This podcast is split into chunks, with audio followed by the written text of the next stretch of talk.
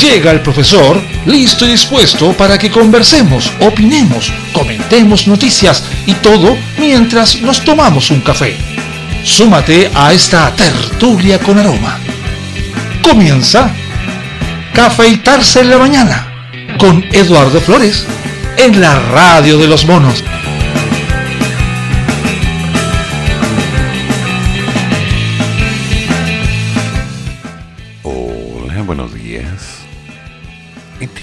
Hay algunas cosas raras en la red. Para comenzar, me acabo de encontrar con una carta abierta del señor Juan Sutil, presidente de la CPC, en la cual escribe porque él tiene la firme convicción que frente al momento histórico que estamos viviendo, en que una nueva constitución definirá el país en que seremos futuro, todos tenemos la responsabilidad de participar en ella, haciéndonos parte del proceso. Interesante postura. Lo curioso está en que, si mal no recuerdo, ya terminaron las postulaciones para ser constituyente hace rato. Y por otro lado, la idea del señor Sutil es lanzar una propuesta abierta acerca de siete iniciativas para participar en el proceso constituyente. Interesante, interesante. Habrá que echarle un vistazo a sus posturas. A ver cuáles son. Veamos. Agua para todos. Mm, ya, sí, ya está. Derecho a la vida. Mm, sí, ok. Educación libre y diversa. También está. Emprendimiento responsable. Esa me interesa. Juntos sumamos más por el principio de colaboración en la nueva constitución. Y me pregunto qué será. Emprendimientos al centro. Chile sostenible, libertad de expresión. Bueno, todo esto lo pueden revisar en sacalavoz.cl. Así que, don Juan, le acabamos de hacer un poquito de propaganda a su página. Y está bien.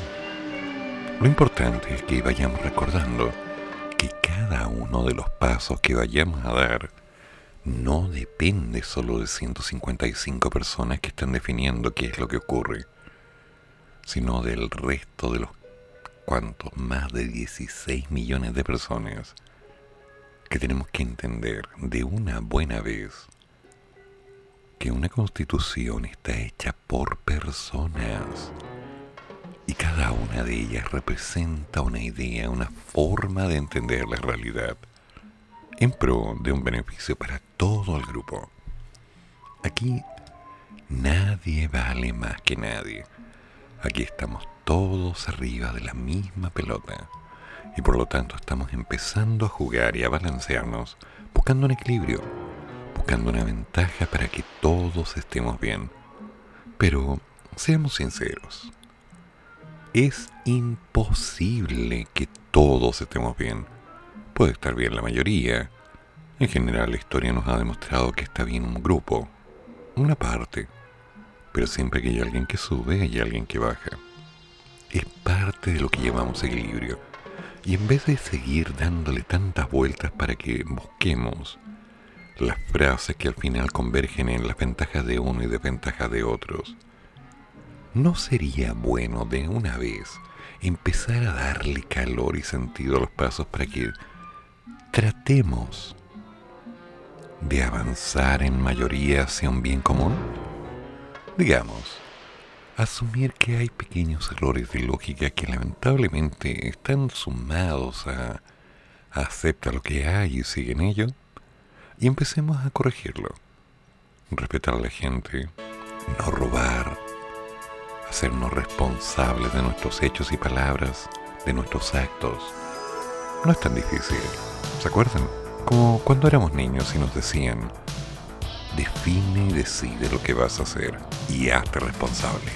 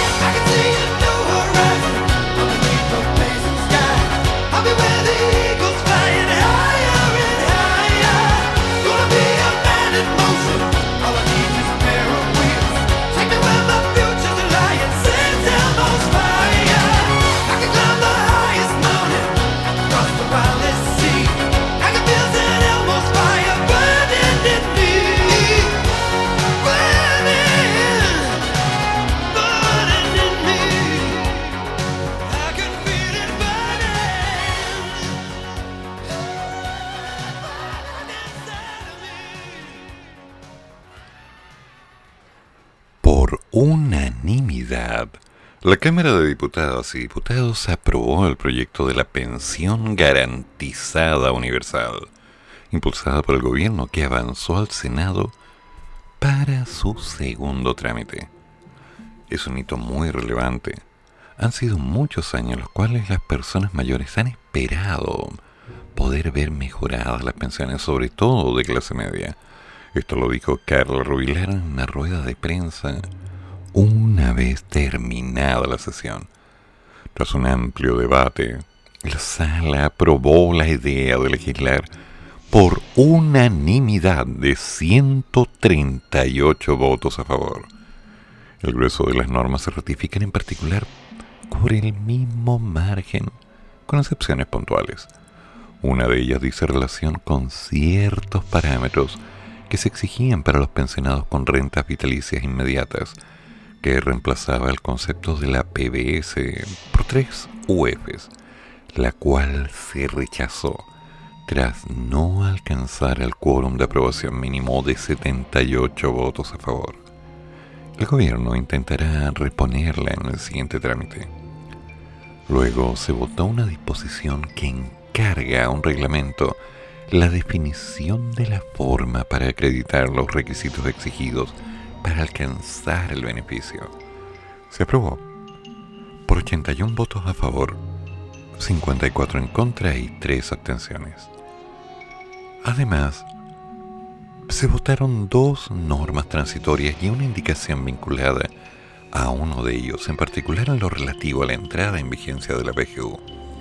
En las votaciones se ratificaron los textos en la misma forma descrita por la Comisión de Hacienda. Mm. La PGU, ¿sí? la pensión garantizada universal, consiste en un aporte directo de 185 mil pesos mensuales para todos los adultos mayores de 65 años que, jubilados o no, estén dentro del 80% de mayor vulnerabilidad. Vulnerabilidad.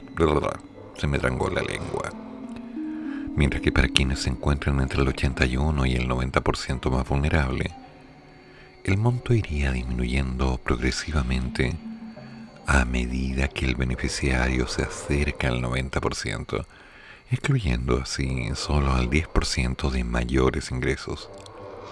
El Ejecutivo está a la espera de un trámite rápido con el fin de iniciar los pagos para los beneficiados en el mes de febrero del 2022. La iniciativa gubernamental sufrió una serie de críticas por parte de la oposición, ya que no incluye el financiamiento para su puesta en marcha, el que fue ingresado como una propuesta distinta que continuará su tramitación en la Comisión de Hacienda en la Cámara Baja hoy martes. Sin embargo, los parlamentarios opositores votaron a favor, a la espera que la Cámara Alta subsane los problemitas que tiene el proyecto presentado por el presidente saliente, Sebastián Piñera. La diputada comunista Camila Vallejo resaltó que, camillas, nuestra bancada de apruebo dignidad está jugando una labor muy importante lo conversamos con los partidos. Creemos que tiene que haber una pensión básica universal. Está en nuestro programa de gobierno y es importante que se aprueben los mecanismos en ese sentido. Pero tiene que estar financiada y como futuro gobierno nos preocupa su sustentabilidad financiera remarcó tras la aprobación apuntando que hay conversaciones en curso. Hemos pedido caminos para llegar a acuerdos en ese sentido. aprobaremos el proyecto mal denominado Pensión Garantizada Universal, elaborado a la rápida por el gobierno del señor Sebastián Piñera y presentado en sus postrimerías en plena conciencia de sus limitaciones, condicionando a nosotros su vigencia a partir de la promulgación del proyecto ley que reduce o elimina exenciones tributarias a fin de hacerlo viable financieramente, dijo Carmen Heard durante su intervención en el debate. Ya. Ok. O sea, nosotros vamos a ver qué es lo que vamos a hacer. Ya. Respeten es la pensión garantizada universal, es una pelea que hemos estado dando durante 50 o más años. No me vengan a decir que ahora se dieron cuenta que no hay dinero. Chicos, esto hay que sacarlo adelante ahora. Ya basta. Ya, córtala. for all taken and pretty.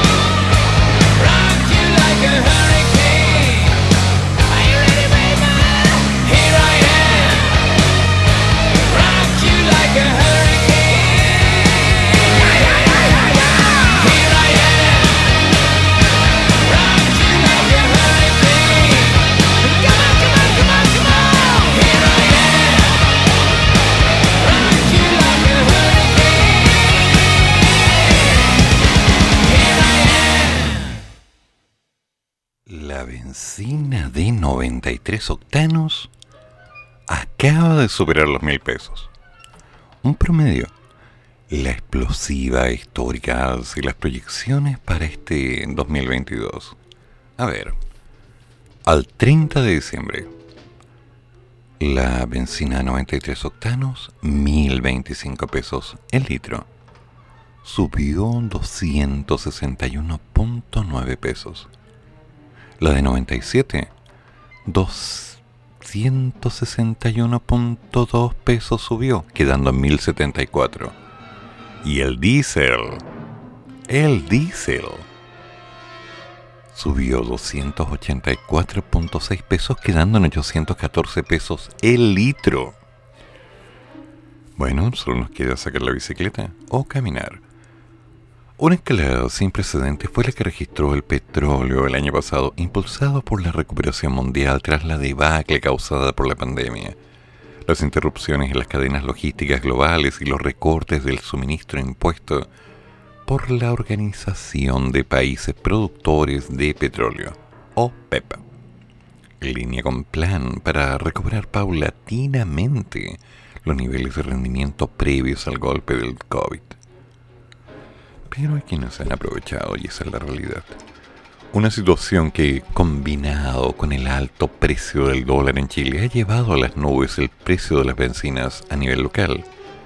De hecho, la del 2021 fue una subida inédita en el valor de las gasolinas, empujando a la de 93 octanos a romper por primera vez la barrera de los mil pesos promedio litro en todas las regiones del país un hito que alcanzó el pasado 30 de diciembre.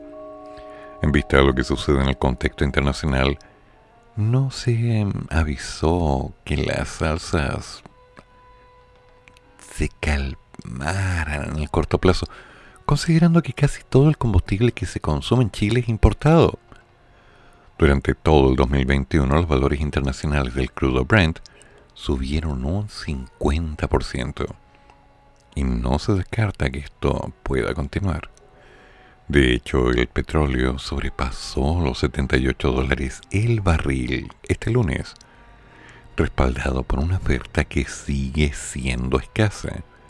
La fortaleza del dólar en Estados Unidos y las esperanzas del mercado por una mayor recuperación en la demanda de este año, pese a que la OPEP se abrió a la posibilidad de acordar otro aumento del bombeo del combustible en su reunión de hoy, martes. ¿Qué ha pasado en Chile? ¿Qué se proyecta? Según los datos de NAP, desde principios del 2021 y hasta el 30 de diciembre, la gasolina de 93 octanos escaló 261.9 pesos, de acuerdo con la Comisión Nacional de Energía, un promedio de 1.025 pesos en todo el país, siendo la región de Aysén la que registró los valores más altos, 1.062 pesos por litro. En tanto, la de 97 octanos subió 261.2 pesos y su precio promedio se ubicó en los 1.074 pesos el litro, y en este caso el PIC lo registró la región de Magallanes con 1.123 pesos. En cuanto al diésel, el incremento anual fue de 284.6 pesos, promediando a final de año 814 por litro. Mientras que en esta sección vuelve a repetirse Aysén como la región de los valores más altos. Además, desde los primeros días de enero del 2021 hasta fines de año, la benzina de 93 octanos alcanzó 47 semanas de alza y solo 4 de baja, al igual que la de 97, en tanto que el diésel sumó 48 subidas y solo 3 caídas. En ese sentido, Cristian Echeverría, director del Centro de Estudios de Economía y Negocios de la Universidad del Desarrollo, comentó que los precios de las bencinas en el 2022 probablemente seguirán subiendo en forma gradual, por lo menos el primer trimestre de este año, en la medida que todavía queda por incorporarse una serie de alzas en los precios. Y el alza importante que experimentó el precio internacional de los combustibles se tiene que transferir a un precio finalmente usuario en las gasolineras. Así que también una incorporación gradual del tipo de alza de cambio que afecta la conversión a peso de estos precios internacionales.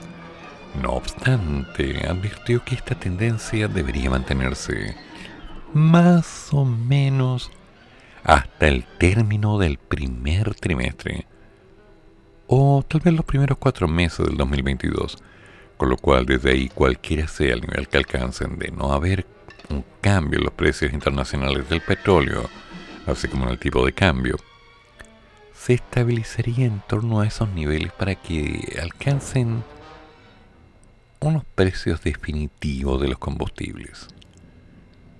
Me estoy empezando a preocupar. Esto porque el precio del dólar incluye directamente en el precio de la gasolina. De hecho, solo en su primera sesión del 2022, este billete verde cerró sobre los 850, además de notar una subida anual de 137.2 pesos en términos del 2021, lo que se traduce en un alza del 19,3%. Al respecto, Echeverría detalló que en la medida que permanezca en esos niveles, con altos y bajos, el tipo de cambio no afectaría adicionalmente el precio de las bencinas, más que para mantener su precio alto simplemente, pero no alzas adicionales. ¿Se imaginan? Por su parte, Andrés García, economista de la Facultad de Ingeniería y Ciencias Aplicadas de la Universidad de los Andes, adelantó que este será un año de mucha incertidumbre en torno a los precios de las bencinas, tanto por factores internos como también los internacionales. A nivel nacional, el crecimiento económico proyectado y la recuperación progresiva del empleo fomentarán todavía más el consumo interno, aumentando la demanda de combustibles y por tanto sus precios. Pero a su vez también aumentará la volatilidad en torno a ello, fruto de la incertidumbre política respecto al proceso constituyente y a la nueva dirección del gobierno. Bueno, ello considerando que el tema de las gasolinas probablemente será un foco de debate durante los próximos años puesto que la reforma tributaria que impulsa el presidente electo empuja a que mm, veamos un programa de impuestos verdes, siendo uno de ellos el incremento gradual del impuesto específico de los combustibles a 7 UTM por metro cúbico en promedio a nivel nacional, considerando para estos efectos el tributo óptimo que internaliza las externalidades ambientales. Ay, ay, ay. Ok. ¿Alguien sabe dónde puedo mandar a arreglar mi bicicleta? Digo, por si acaso. Por si acaso.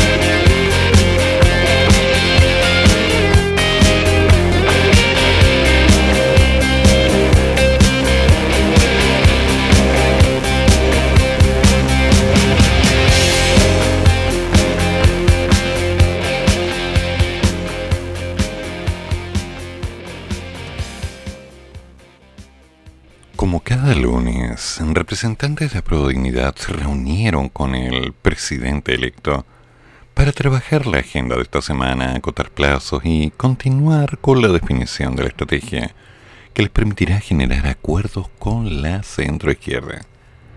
Esta semana se concretará la conversación con el PPD, el Partido Liberal y Radical, mientras que con Chile Vamos se piensa recién para la segunda o, o cuarta o no sé, semana de enero. De algo para que todos... Más bien, un diálogo para el que todo se ha mostrado con la voluntad de contribuir, aunque también en búsqueda de manifestar algunas pequeñas preocupaciones. En el Partido Liberal, el diputado Vlado Mirosevic dijo que no son partidarios de la forma en la que estaría trabajando a prueba dignidad para abrirse a otras colectividades, afirmando que no funcionará si se pretende legislar en conjunto.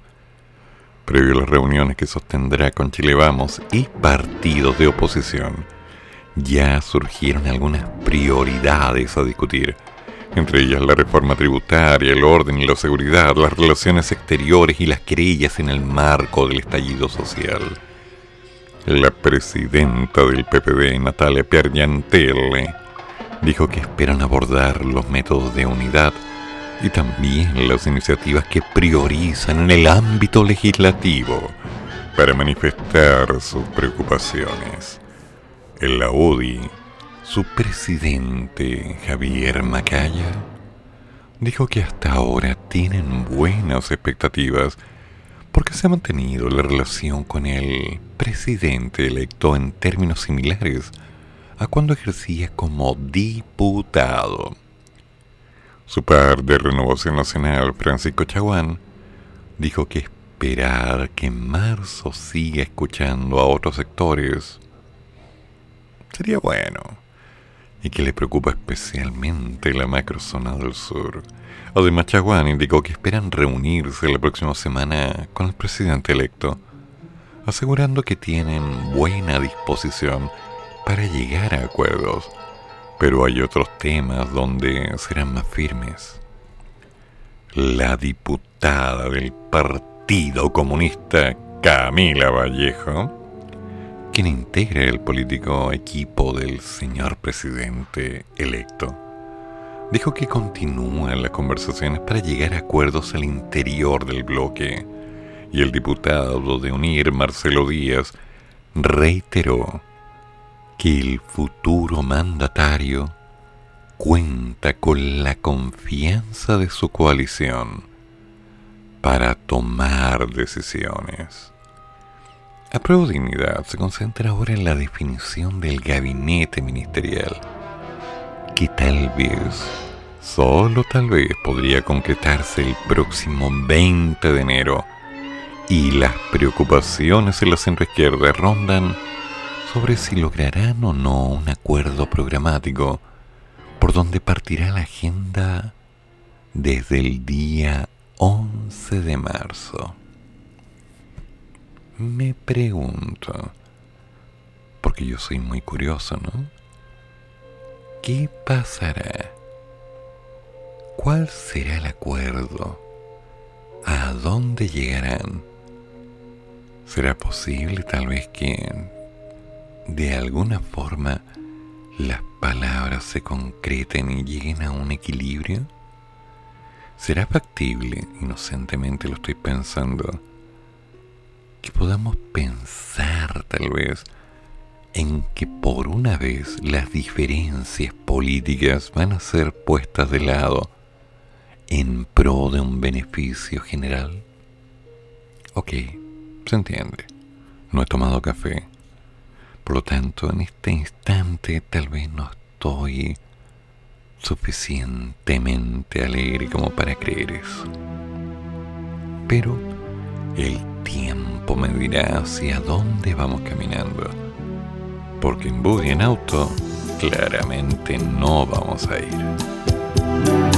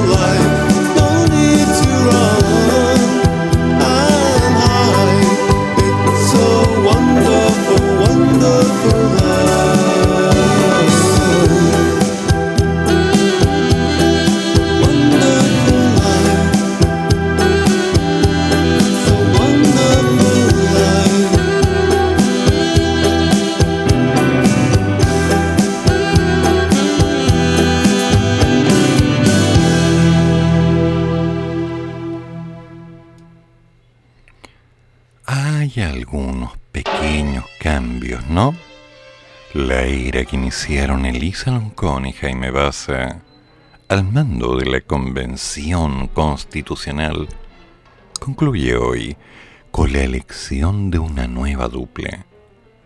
Desde mañana tendrán que ocupar sus puestos normales en compañía de sus grupos políticos, pero la vuelta a las bancadas será distinta para ambos.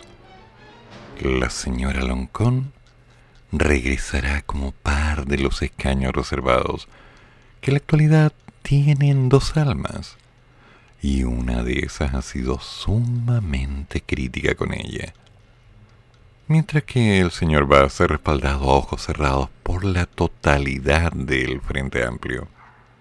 A ambos se le reconocen aciertos, pero también varios errores. Lograron en tres meses aprobar un reglamento y generar las condiciones para que el órgano constituyente funcionara desde cero, en un proceso de instalación que tuvo incluso una primera sesión fallida. Eso es un factor que le reconocen todos los sectores políticos, aunque también han sido cuestionados por diversas pequeñas equivocaciones. Lo que más se repite, duros comentarios sobre distintas declaraciones que han dado y los errores comunicacionales en los que han incurrido.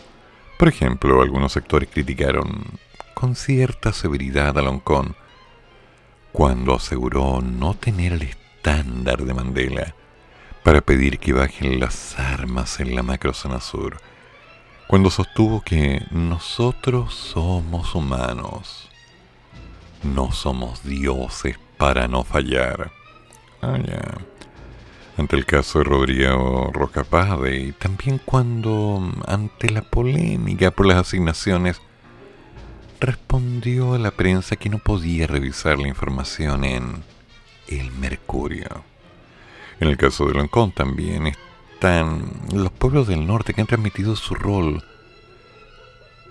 que ha sido más de imposición que de construcción de acuerdos. Y la misma Isabel Godoy Goya vicepresidenta adjunta, aseguró que recientemente la académica de la USACH no cumplió los compromisos adquiridos. Mm. Entre los escaños hay diversas versiones sobre lo que será su retorno como convencional. El contexto es complejo. Loncón está formando parte del grupo de constituyentes de pueblos originarios que defendió una forma de consulta indígena que es cuestionada por ser simplemente participación indígena para el resto de los pueblos. La Machi Francisca Linconao, uno de los principales apoyos de Loncón al inicio, se volcó hacia ese sector en los últimos meses, en el que también participan Isabel Godoy, Wilfredo Bacián, Victorino Antilef y Natividad Yanquileo. Tanto Loncón como Baza al principio tienen que volver a sus espacios, como lo tenemos todos, y espero que podamos mantener un camino al diálogo permanente, sin imposiciones, responde Wilfredo Bacián a varios medios. Este lunes, Loncón abordó su relación con los escaños reservados y aseguró que uno de los factores que le pesó para bajar su liderazgo fue una mentira sobre su relación previa con los partidos políticos.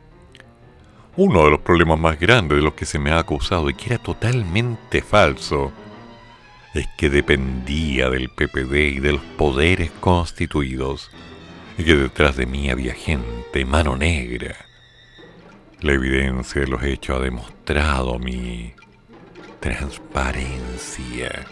Mm, ok, ok, ok. Entre quienes la apoyan, confían que su rol servirá para la construcción de acuerdos y búsqueda de respaldos respecto de las normas relacionadas a los derechos indígenas en ese sector están incluidos Rosa Catrileo, Adolfo Millabur, la tía Aguilera y Lidia González, por mencionar algunos. Su liderazgo va a tener que ser mantenido. Creo que es súper necesario para el proceso que se viene, que es la deliberación y la búsqueda de los apoyos para estas mismas iniciativas que presentamos hay un tema que buscar los votos, ¿no? Y el rol en que estuvo debiera permitirnos llegar a los diferentes colectivos para poder explicar y hacer un poquito de pedagogía de lo que son los derechos indígenas. Eh, comentó Rosa Catreleo. Elisa tiene un rol articulador clave para los escaños. Ella ha sido capaz no solo de posicionarnos como una fuerza política importante en la convención, sino que incluso posicionar a nuestros pueblos más allá en el debate público nacional e internacional.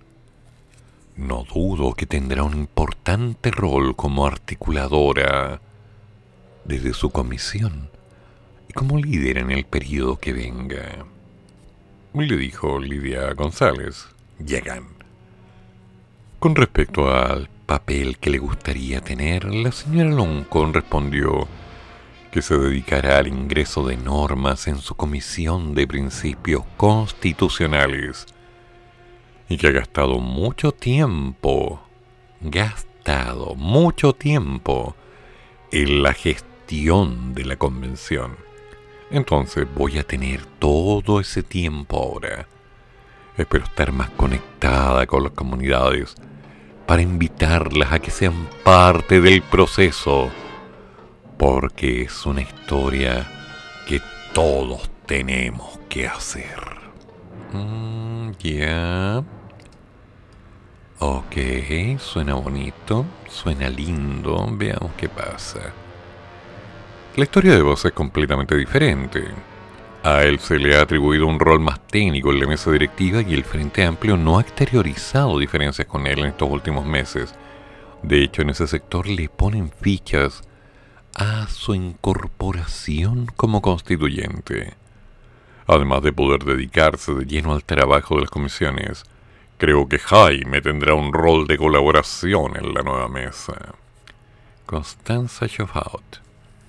Es curioso porque ahora se va a ver cuál fue el camino que estuvieron armando. Y eso va a tomar un ratito más o menos largo. Pero no tenemos tanto tiempo. Es en julio que debe estar todo listo. Y hasta donde tengo entendido, no se ha escrito ni un solo artículo. Pregunta, ¿alcanzarán? ¿Prorrogarán? ¿Qué pasará? Working as a waitress in a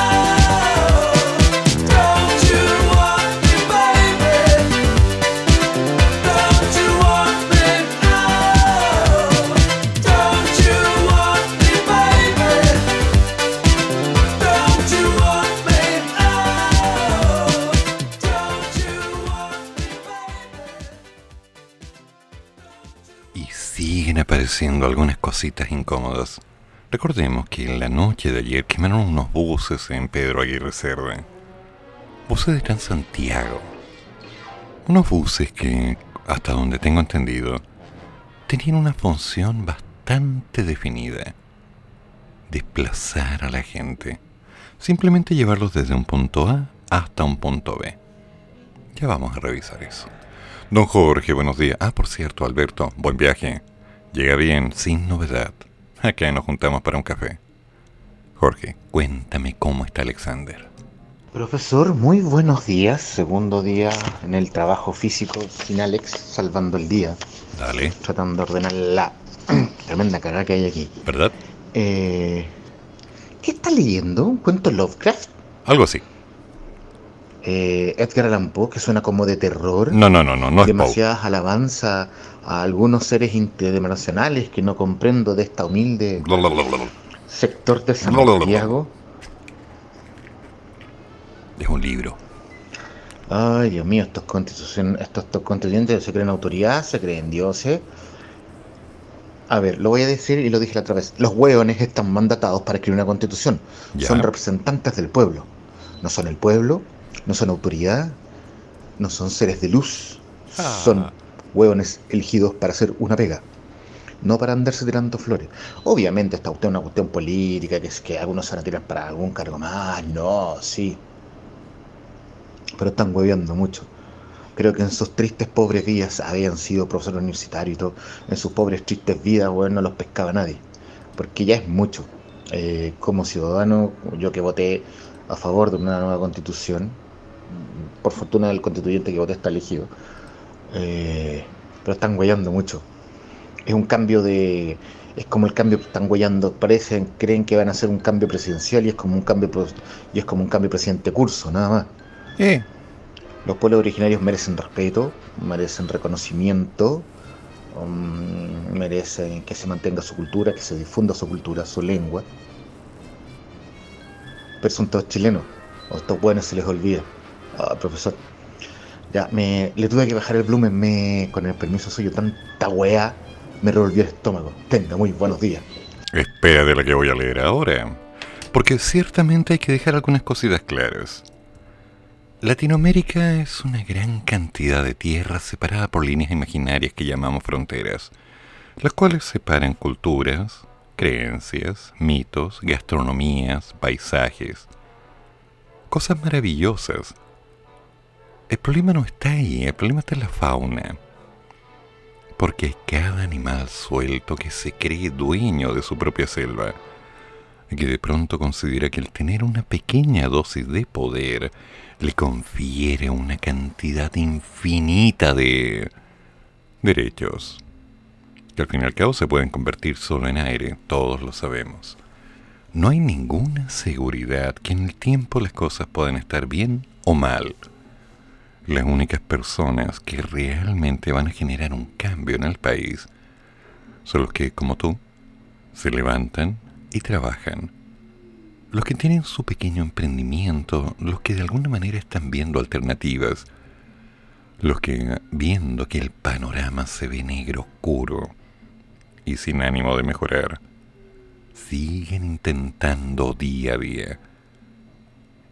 Este país, y de hecho todos los países de Latinoamérica y si no del mundo, no dependen de estos excesos de ego, que son los que definen muchas cosas, por cierto, sino de aquellas personas que sabiendo que tal vez las cosas cambien de un momento a otro, se podrían organizar, se podrían intentar hacer de más de una manera. Mal que mal, los niños tienen derecho a comer, a tener techo, a tener educación y a tener un poco más de felicidad cada día.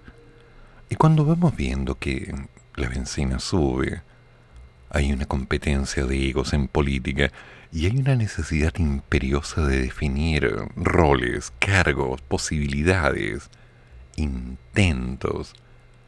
Uno dice, ya están bailando la misma canción de siempre, con la misma letra y un intento de poner una música nueva.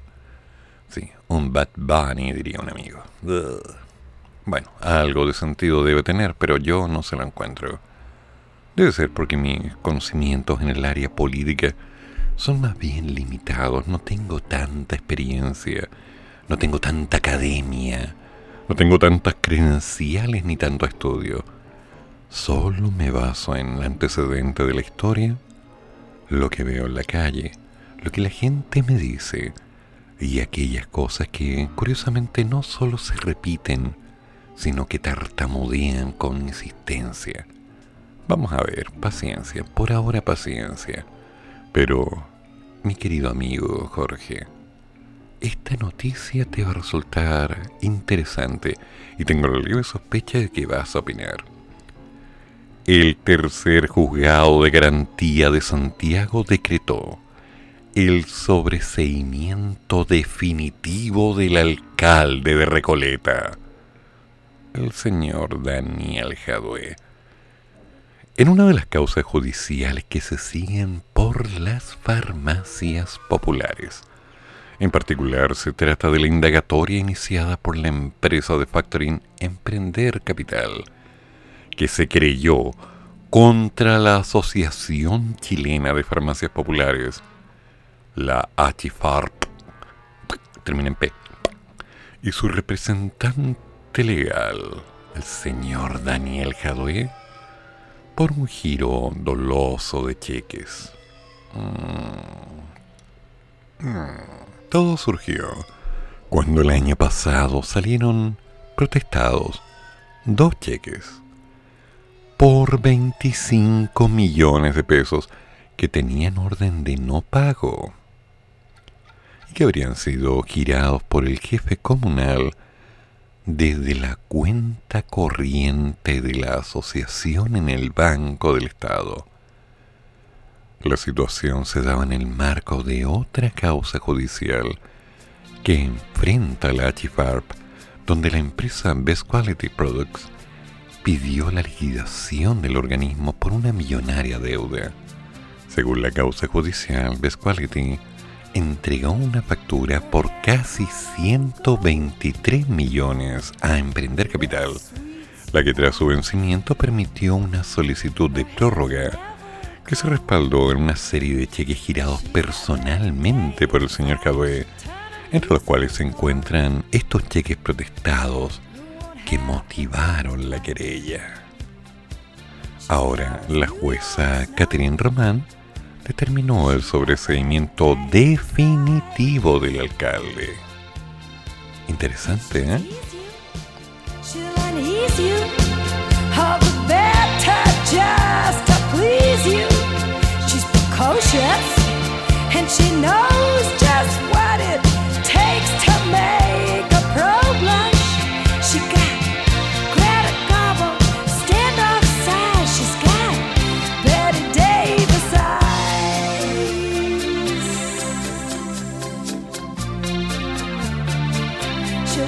Take her home.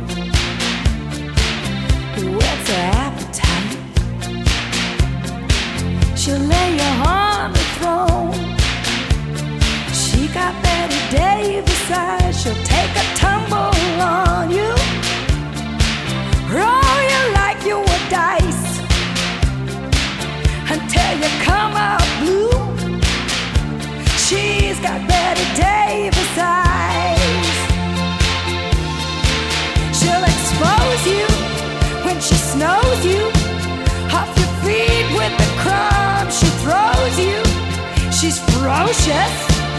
and she knows just what it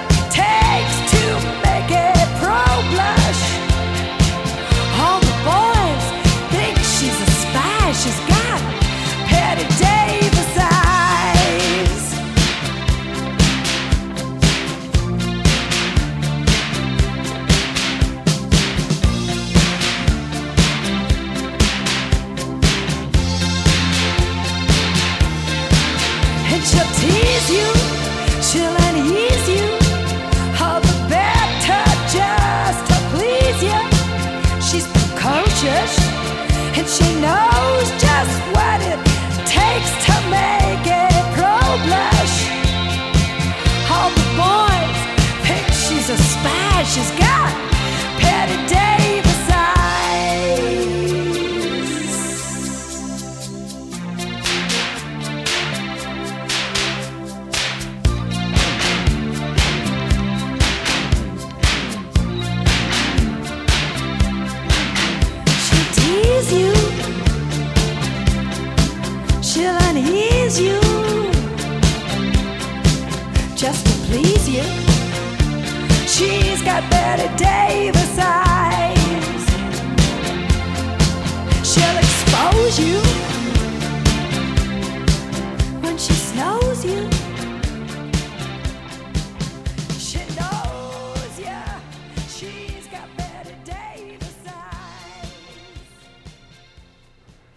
A menos de dos semanas de que se cierre el proceso de adjudicación para la licitación del litio, se mantiene la incertidumbre de si efectivamente se llevará a cabo esta causa. Luego que desde el equipo del presidente electo solicitaran al gobierno postergar la acción con el fin de que se someta a un análisis aún más profundo. Se sumaron adherentes a esta petición por parte de parlamentarios de la oposición. El jefe político del presidente electo, Giorgio Jackson, volvió a insistir en la necesidad de posponer esta subasta. El diputado y jefe de bancada del PPD, Raúl Soto, respaldó la solicitud del gobierno entrante y anunció además en conversaciones con el programa Podría ser peor de una radio que en caso de que no se considere la solicitud podría tomar acciones para frenar la licitación. Ya. Tomar acciones. Desde el propio gobierno, el biministro de Energía y Minería, Juan Carlos Llobet, señaló en una entrevista que no ven razones para frenar la adjudicación y negó que sea un proceso apresurado, argumentando que llevan meses en esto. Meses, más de uno. Mm. Ok. Don Francisco Guiguren, diputado de Renovación Nacional, que integra la Comisión de Minería de la Cámara, coincidió con el secretario de Estado y acusó que el gobierno de Michelle Bachelet firmó acuerdos en materias de litio a pocos meses de dejar el mandato. En este caso, el parlamentario se refirió a la modificación del contrato con Sokimich. Vaya, otra vez salió al baile. Y el contrato especial de operación del litro, perdón, del litio, la costumbre, ¿no? Que fueron firmados en enero y marzo del 2018 respectivamente. Frente a esto, el diputado de la democracia cristiana que también integra la comisión, Don Gabriel Silver, señaló que no hay que emparejar el escenario. De momento, el gobierno no ha emitido ningún comunicado formal a este escenario. Y el mismo Llobet confirmó que está a la espera de reunirse con el comando del señor presidente electo para aclarar algunas diferencias. Interesante. La licitación del litio. Todavía no he conseguido esa información. Me explico.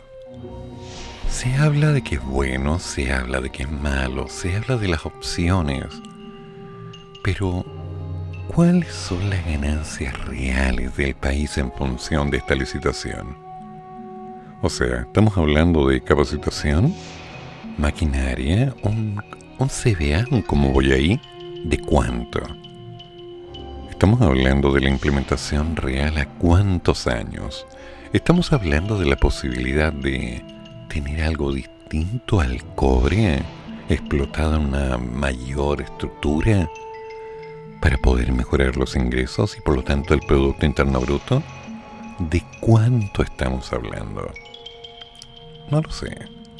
En medio de la polémica por la licitación del litio, la Federación de Trabajadores del Cobre manifestó públicamente su rechazo a la iniciativa. En octubre, el gobierno de Sebastián Piñera anunció que buscan invertir, o más bien, producir, esa es la palabra adecuada, 400.000 toneladas de litio metálico, dividido en cinco cotas individuales de 80.000 toneladas. Las ofertas fueron recibidas hasta el 17 de diciembre y los resultados se van a dar a conocer el 14 de enero, en 10 días más.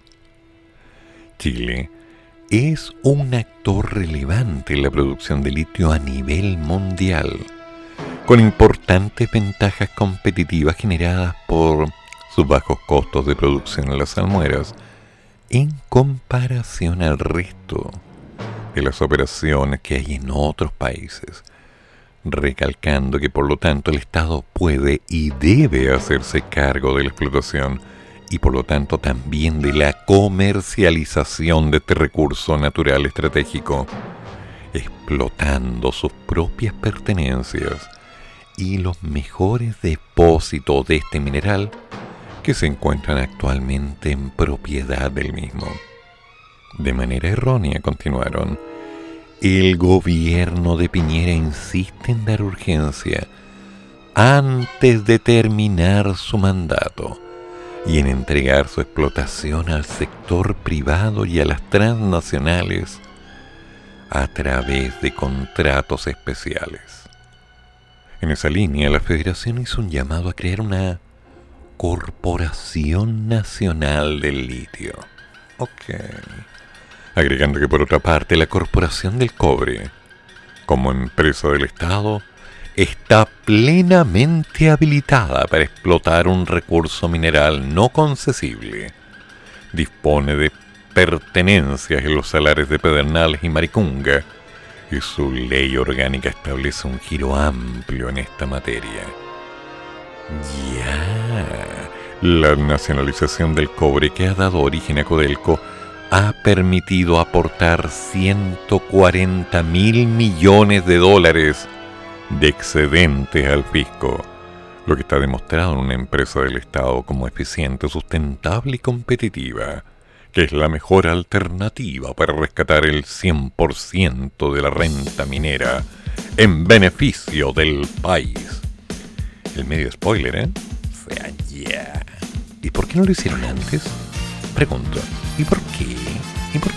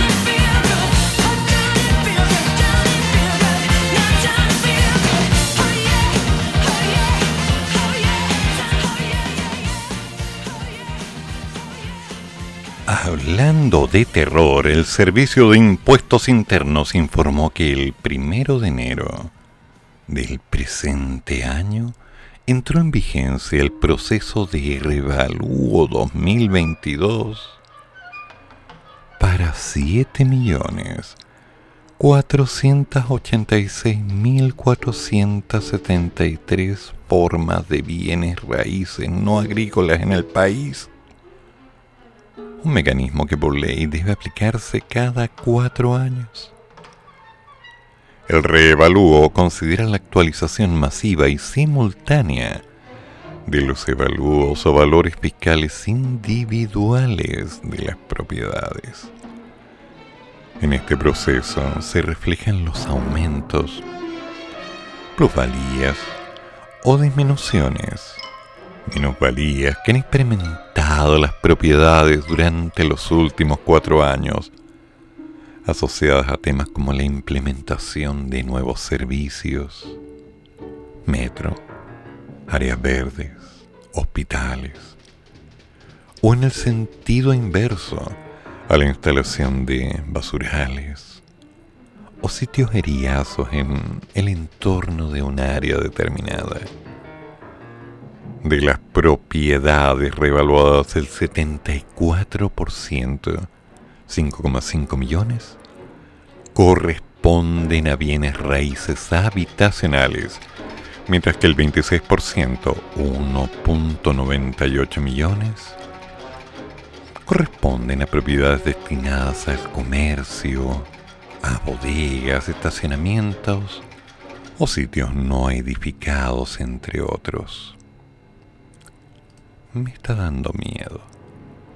Cabe señalar, eso sí, que de acuerdo con los criterios establecidos en la ley, en torno al 75% de las propiedades habitacionales resulta exenta del pago de las contribuciones. Gracias. Una vez conocido el IPC de diciembre del 2021, se publicarán los certificados de avalúo fiscal que recogen la actualización de los valores individuales de los predios vigentes a partir del primero de enero del 2022. En el mes de marzo, por tanto, y una vez definidas las tasas del impuesto, se iniciará la distribución de cartas a los contribuyentes con la actualización de los valores de avalúos y las contribuciones, lo que también se publicarán en el Servicio de Impuestos Internos. Quede claro, lo recaudado por concepto de impuesto territorial se distribuye íntegramente a las municipalidades, cuyos recursos son destinados al financiamiento de bienes y servicios que mejoran la calidad de vida en las comunas, permitiendo a los municipios realizar avances en áreas como programas sociales, alumbrado público, áreas verdes, zonas de recreación y uno que otro bolsillo.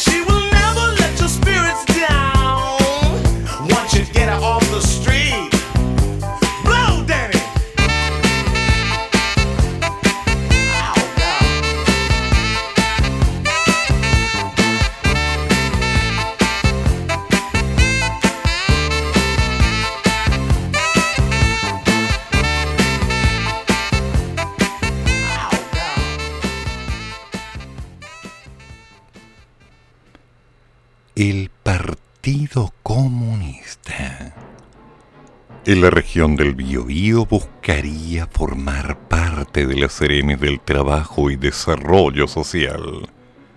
Esto en vista de la conformación del gabinete regional a partir del próximo 11 de marzo. En el PC indicaron además que hay una apertura al diálogo con los partidos que apoyaron al presidente electo y que no son parte de la prueba dignidad. Durante el desayuno ofrecido por el Partido Comunista Local, donde se analizaron los alcances del gobierno que tendrán que integrar desde el próximo 11 de marzo, cuando asuma don Gabriel. En ese sentido, el secretario general del PC en la región, don Pablo Cuevas, dijo que están en conversaciones sobre las necesidades de la región, aunque reconoció que tienen intereses particulares para integrar el gabinete en las Ceremis del Trabajo y Desarrollo Social. Respecto a la posibilidad de dialogar con partidos que apoyaron al nuevo presidente, pero que se encuentran fuera del pacto, hablamos de el Partido Socialista, la Democracia Cristiana y el Partido por la Democracia entre otros. La consejera regional del PC, Tania Concha, aseguró que hay un espacio para conversar, mientras que la diputada electa del partido por el Distrito 20, María Candelaria Acevedo, aseguró que no pondrá el pie encima las horas en las que negociaciones empiecen a mover por los cargos y espera que se pueda llegar a acuerdos dentro de la misma coalición. No sé, pero algo me dice que esto es tranquilizador. Vamos a tener que ver cómo va, pero no sé, hay algo ahí que me como que me huele raro. Como que toma un cierto saborcito a arroz quemado. Como que de pronto alguien dice, "Mm, hola, ¿te acuerdas de nosotros? Sí, estamos aquí. ¿Tú te acuerdas que nosotros... Ah, ¿te acuerdas? Bueno, hay una deuda. tranquilizador. Simplemente tranquilizador. Porque están pasando varias cosas y uno no sabe hasta dónde puede esperar que las cosas salgan, digamos, relajadas. Recordemos que los partidos fuera de la coalición que apoyaron al presidente electo en la zona están esperando que se puedan replicar las reuniones que se están desarrollando en Santiago con los representantes de las colectividades. Esto es algo que también está pasando. Entonces, ¿qué nos queda? ¿Una esperanza? ¿Una tranquilidad? ¿Las nuevas opciones? habría que empezar a ver algunas alternativas. Tal vez, bueno, mente abierta, hay que estar atento. Las cosas han cambiado y ya los partidos no son lo que eran. Todos queremos tranquilidad, nadie quiere dudas. Y empezar a creer que algo no va a salir bien es simplemente llamar a que las cosas salgan mal. Total, veamos cuáles son las propuestas y dejemos que el hombre haga su trabajo. Mal que mal fue elegido por una gran cantidad de personas en este país. Iban a ser unos cuatro años largos en los que esperamos se consoliden ventajas, beneficios estabilidades. Ah, y por supuesto, el cumplimiento de muchas promesas que esperemos no queden postergadas como se había anunciado. Por ahora, calma. Aún tenemos tiempo.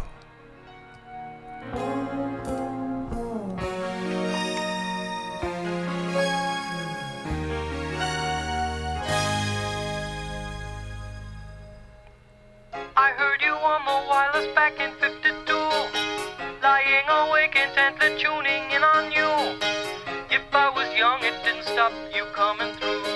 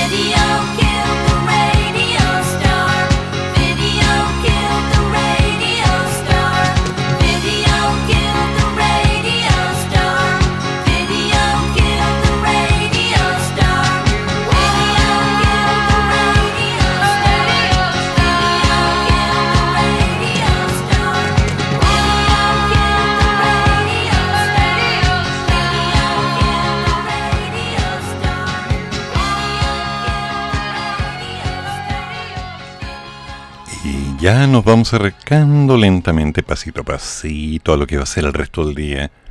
Porque estamos viendo algunas cosas. Renovación Nacional propone designar ministros alternos para fiscalizar el futuro gobierno del señor presidente electo. La Convención Constitucional escogerá una nueva mesa directiva y se espera una larga y extensa votación. Del caso Rojas va de la reunión con Boric, los 10 hitos que marcaron el primer tiempo de la Convención Constitucional. La PDI está investigando la muerte de un detenido en una subcomisaría de carabineros en la Florida. Sería un suicidio. Y los integrantes de la democracia cristiana en el Biobío apuntan a que el partido no será una oposición para el nuevo gobierno. Hay tantas historias, hay tanto por ver, hay tanto por discutir.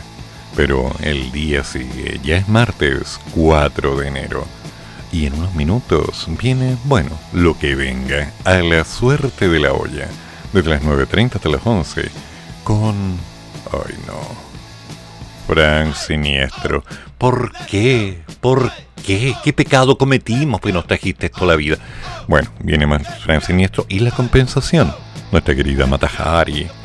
La espía interna de la radio, la que sabe todo, más la banda del vertedero y por supuesto Obi-Wan, el Only One que le dicen algunas, con la fuerza del mal chiste. Pero además, un tema, ¿con qué puedes pagar una deuda?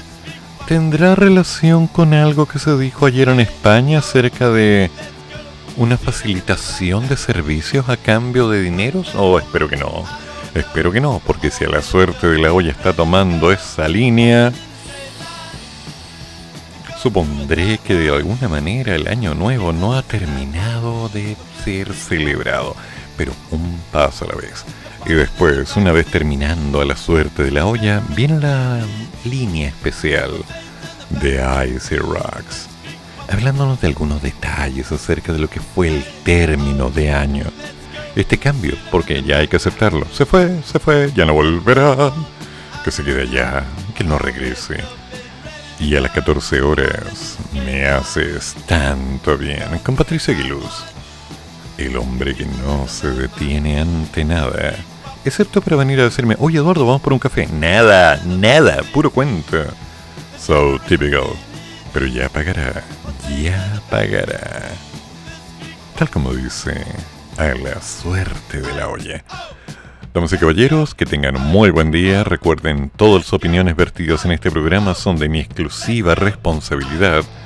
Así que no hagan responsable la radio. Nos juntamos mañana. Gracias por estar. Y no hagamos nada más. Termina el programa, pero sigue el café. Y el profesor ya volverá para otra vez cafeitarse en la mañana, aquí, en la radio de los monos.